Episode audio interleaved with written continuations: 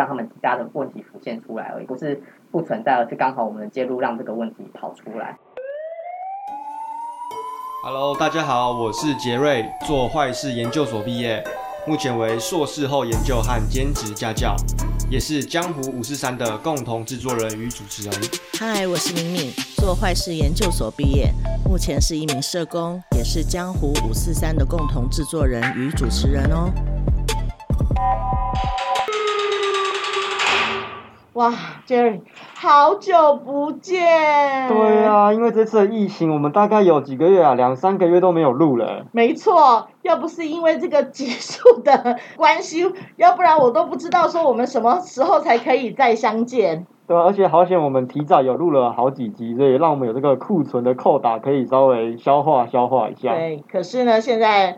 迫在眉梢，我们不见面也不行了。我们冒着疫情的风险，我们还是对。但是我们现在的环境就是大家都保持这个社交距离，所以而且还戴上口罩。对。而且今天的哇，真的是外面的雨好大哦。对啊，我我来的时候，我整个衣服全湿，我都很怕我带来的设备有没有进水什么的。但是好险，就是都、啊、都很安全、啊。我有看到你有用好几层的垃圾袋把它包的保护的非常好。对啊，就是怕它会进水啊。你说就是哦，这个雨真的下的好大。哎，那我们今天主题要来聊聊什么呢？哦，我们来宾啊，他的工作非常的特别，他是一名社工。但他不是普通的社工，而且听说他的绰号就叫雨男，刚好符合今天的这个天气的情况。雨男是吗？为什么会叫雨男呢？难道他见不得人，不可以用真名吗？哇，我想这个解答要让他自己来说明清楚，好不好？好啊，那今天就欢迎我们的特别来宾雨男先生。Hello，大家好，我是雨男。呃，很高兴今天能够来到这边，跟敏敏还有 Jerry 来聊聊我们的工作状况这样子。那因为其实社工就是一个常常需要外勤访视的工作，然后偏偏我就是非常的幸运，只要常常出门就会下现在这样的暴雨，所以呢，就是很多人都还叫我雨男这样子。哦，刚才呃雨男刚到我们的现场的时候呢，真是凄惨啊，比 Jerry 还要凄惨，鞋子全部都是水。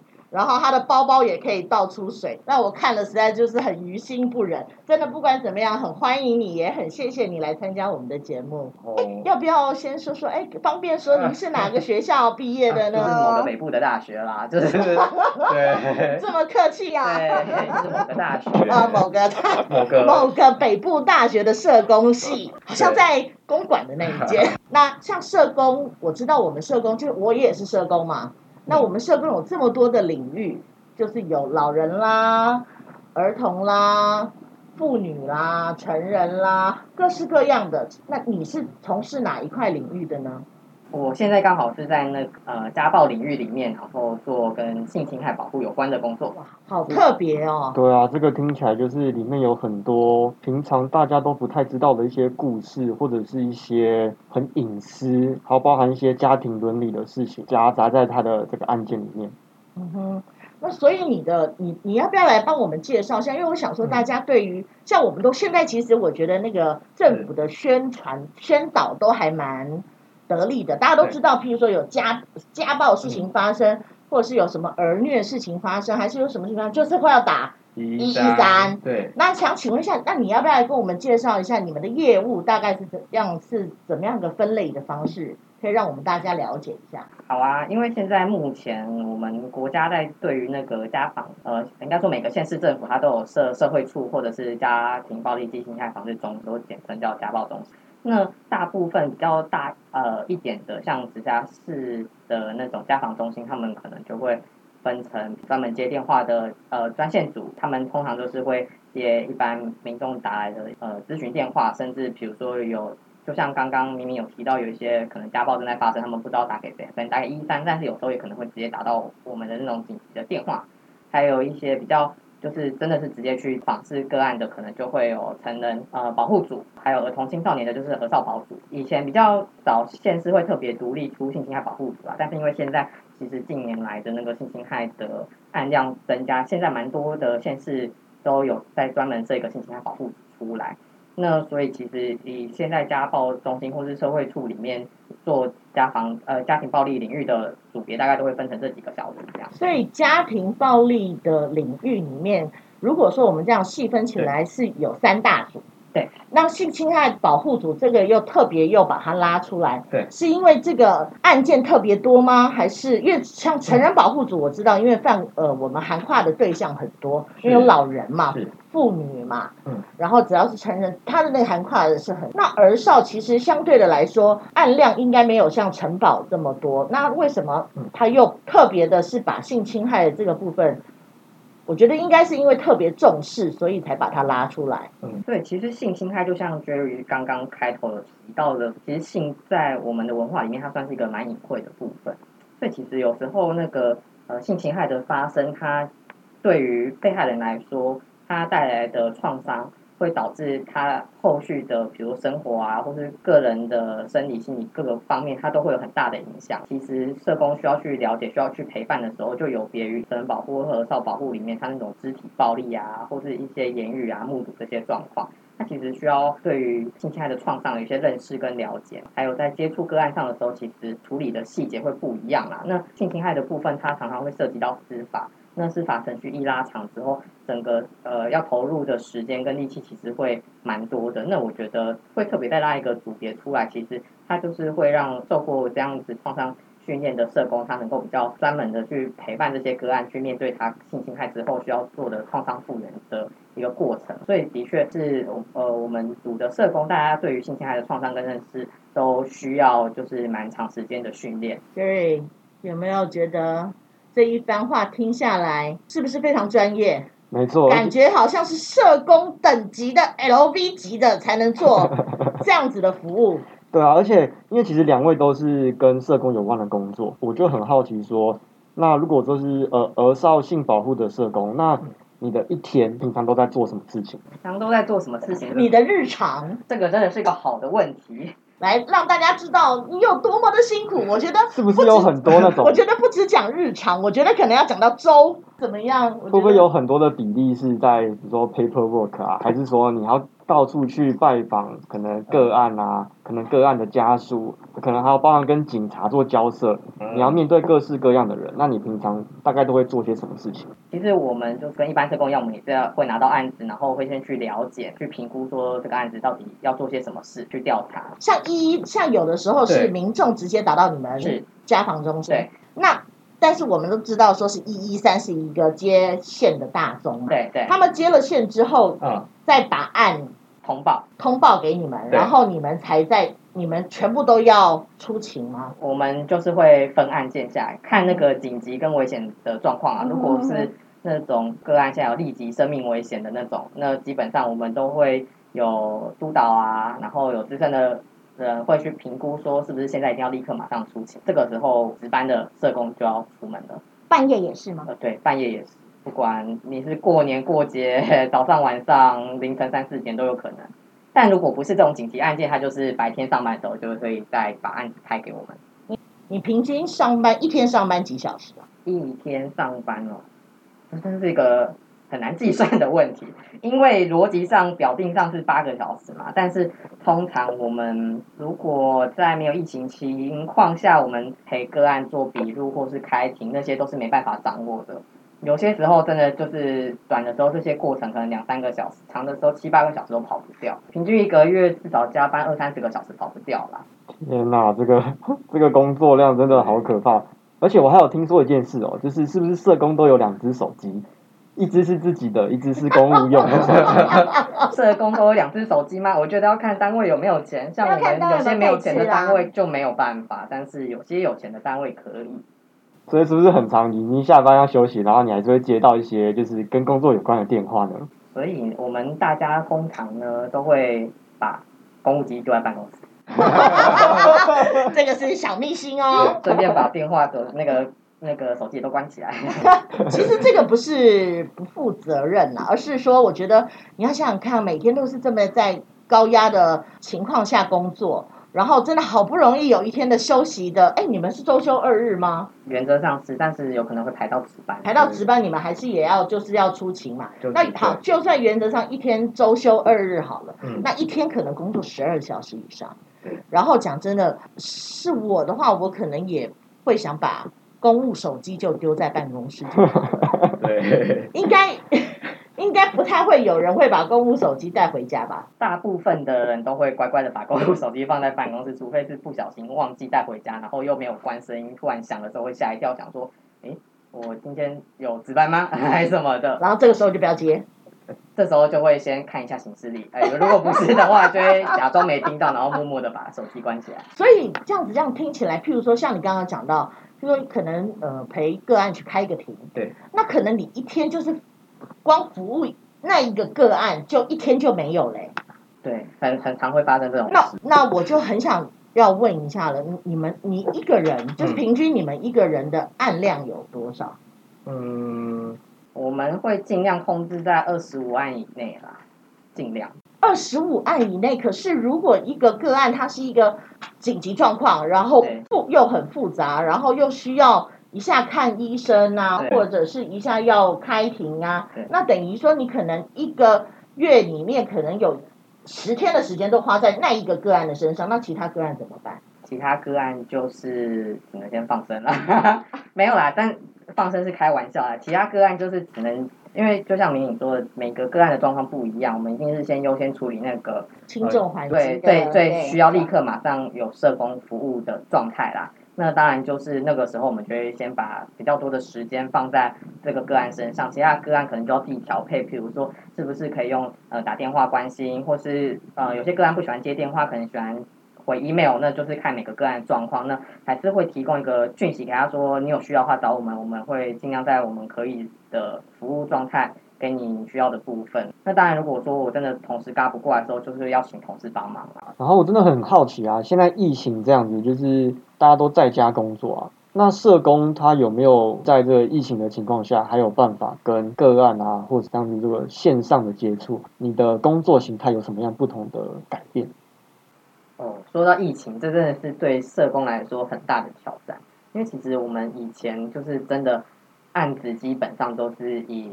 你要面访个案本人为主啦，但是现在这个疫情，在这种短暂的接触就会感染到病毒的情况下，我们一般的访视时间其实都拉的蛮长的，我们就会担心说会不会我们遇到个案都被传染了。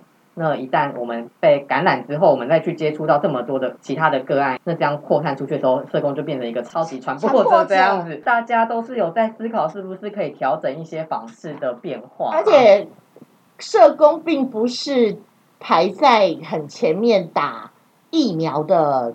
族群里面，机构才在第五类，但是社工人员好像很多县市的那个社工师工会有去跟卫福部抗议，最后好像蛮多社工是被放在第五类的，就是后来才解释说他们我们是在第五类，还是要照册照进去才有办法打，是啊，但是有些可能照册没有办法第一阶段就把你照进去，他就打不到，他就要事后或者是按照年龄。那这样子社工的工作能够停摆吗？之前还听说过说什么？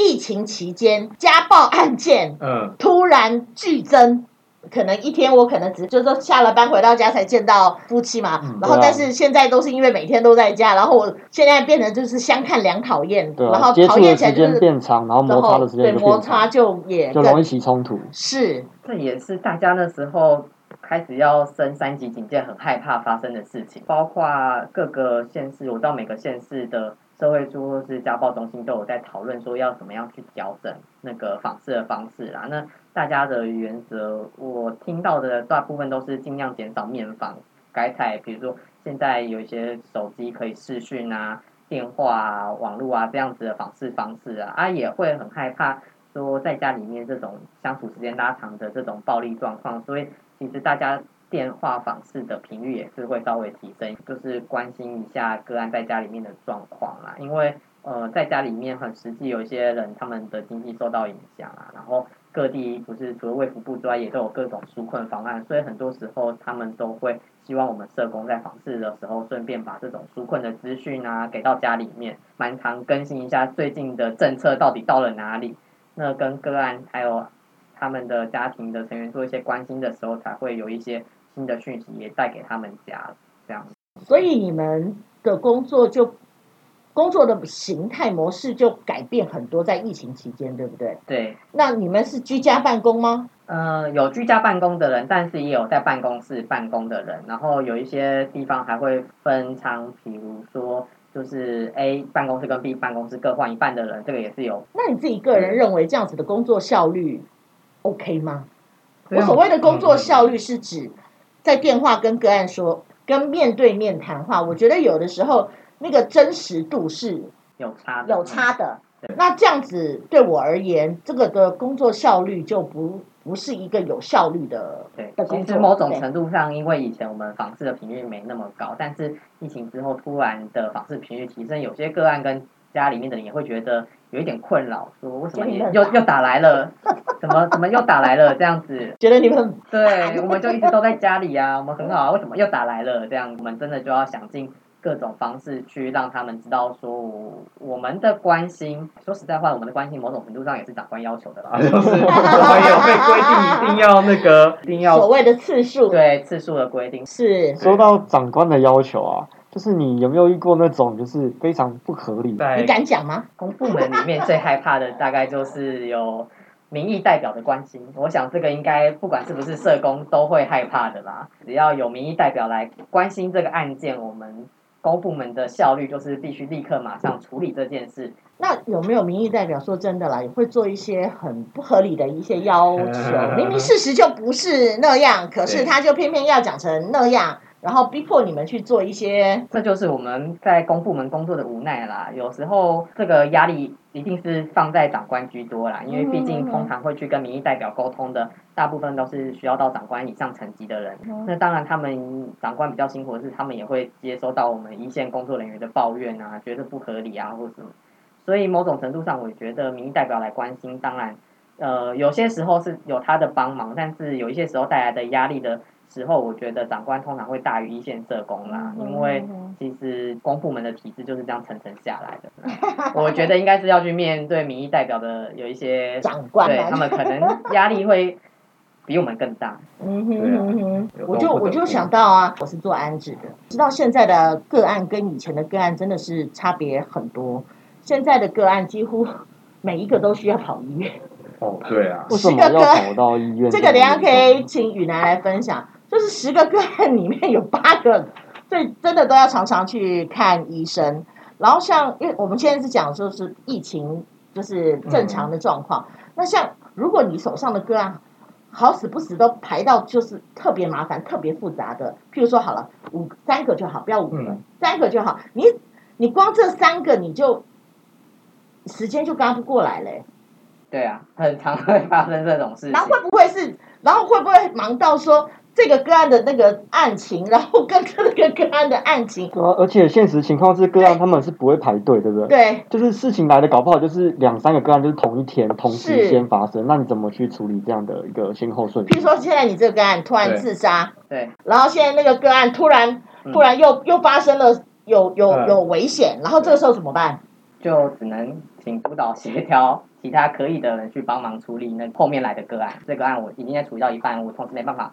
处理另外一个，我就只能请督导再去找其他人帮忙。所以你们还是会有所谓的算直代吗？还是协助者的角色？会会有直代。但是我相信你们每一个社工，就是在你们组的社工，我相信每一个人的案量，其实跟所接触到的个案，应该我觉得应该都是，应该大家都是分身乏术的啦。对，所以常常要去拜拜。还是要买乖乖。对，办公室也会看到一堆乖乖。而且是不是有个习俗，就是不能送凤梨酥，对不对？凤梨就是一个违禁品。像我们，我们做这个做这一行，我们通常都不会吃凤梨呀、啊，或者是什么凤梨酥啊，跟凤梨有关的都不行。对，因为凤梨的台语叫“翁来”嘛，就希望案件跟这个“翁来”一样旺旺来嘛，所以大家。我记得有一次我们办公室吃了一个那个。那个必胜客的那个海鲜夏威夷啊，里面一堆，里面不是一堆凤梨。吗？结果下午就来两个个案，哦，真是太脏了。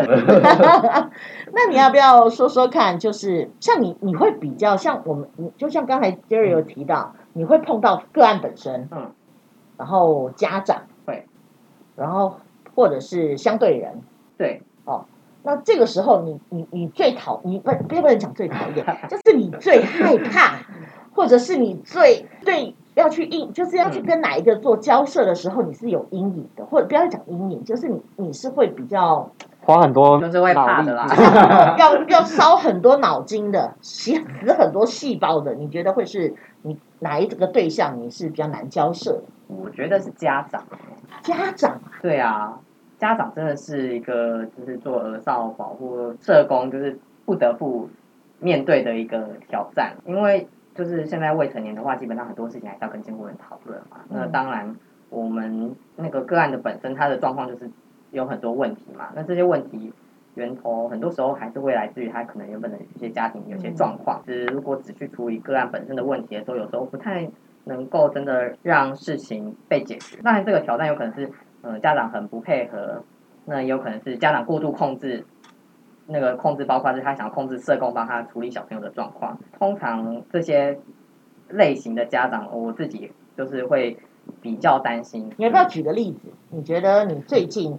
碰到最难缠的家长，最近最难缠的家长大概就是那种反反复复，需要你的时候，他可能会想尽各种办法跟你建立很多关系，然后说什么都愿意配合，然后让你觉得，嗯，我这个家长好像。他在什么样的情况会需要你？知道需要社工帮他出一些资料，或者是社工需要帮他处理小朋友问题的时候，他可能就会很配合你。嗯哼哼。对，但是如果说今天社工是要来跟他讨论他对小朋友的事情的时候，他有可能就，就是可能要要家长负一些责任的时候。对。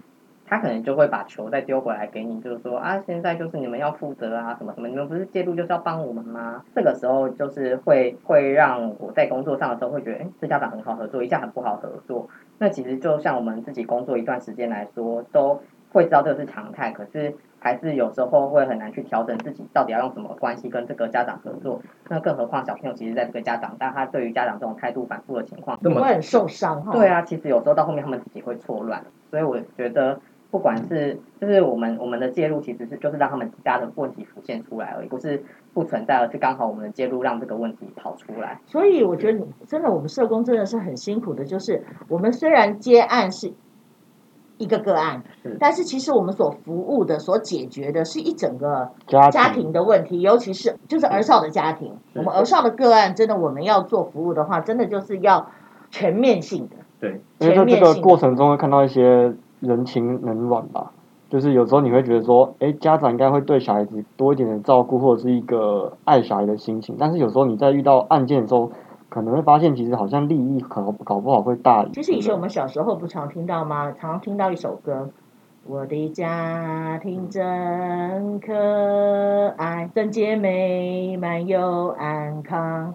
好像说我们的家庭好像就应该是那个样子，可是我相信真的，自从我们做了这个领域的社工之后，真的看到的东西不是这样。对我我我所看到的东西反而是家庭是会伤人的。嗯嗯。好，对我来说那个是一个很，啊，我突然怎么变得这么沉重，一点都不像我的时代，就是突然的沉重起来，因为因为真的就是如此。对。好，真的就是如此。那我们我我我们先跳 跳脱这个这个 沉重的话题，哈，因为不是我的 style，对，好，宇南，哎，你你你要不要讲讲看你的你的那个生涯呀，你的职涯呀，为什么会踏入这个这个工作这么困难？然后看到这么多社会黑暗面，看到那么多家庭的黑暗面，你难道不会哎？真的，你看我们刚刚一讲，就整个心情就不好。对啊，我的鸡皮疙瘩就起来了。每天都要面对这些很黑暗的。而且你每天都面对耶。对啊。那你在这个份工作待了多久啊？现在三年吧。凭良心讲，据我的小道消息，做这个做他们这个领域的社工，通常都熬不到一年。哇，已经撑了三年了耶！他已经撑了三年。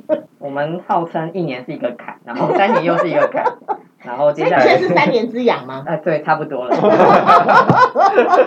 那当初怎么会踏入社工这个不归路呢？应该是讲说，怎么会他选择这一块这么难做的这个领域的这个不归路？这就是一个误打误撞，因为你知道我们的工作就是这么辛苦，所以相对的我们在这个社工领域的薪水是比较高一点的嘛。嗯，然后以前就是个性也是比较叛逆，觉得说。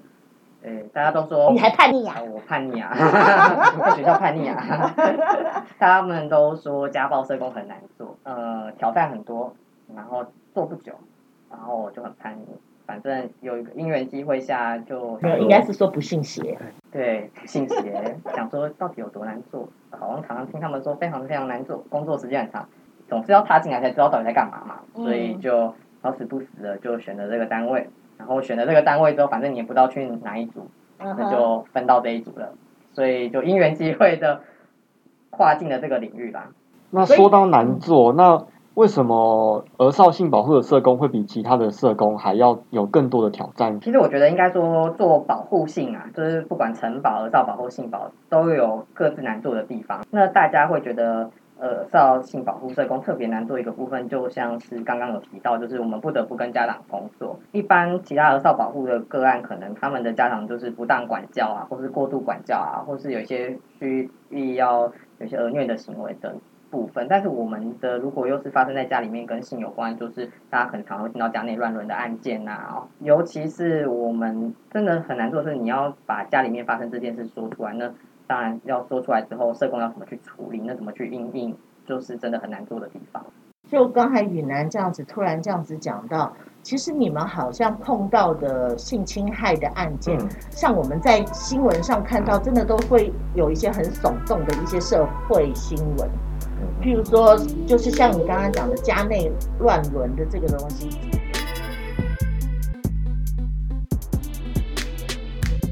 本集节目由杰瑞、敏敏共同制作。以上分享的来宾皆为利益抽样，其分享的内容无法推论至母群体，请斟酌收听。感谢声音剪辑郝建廷，美术设计杨秀仪。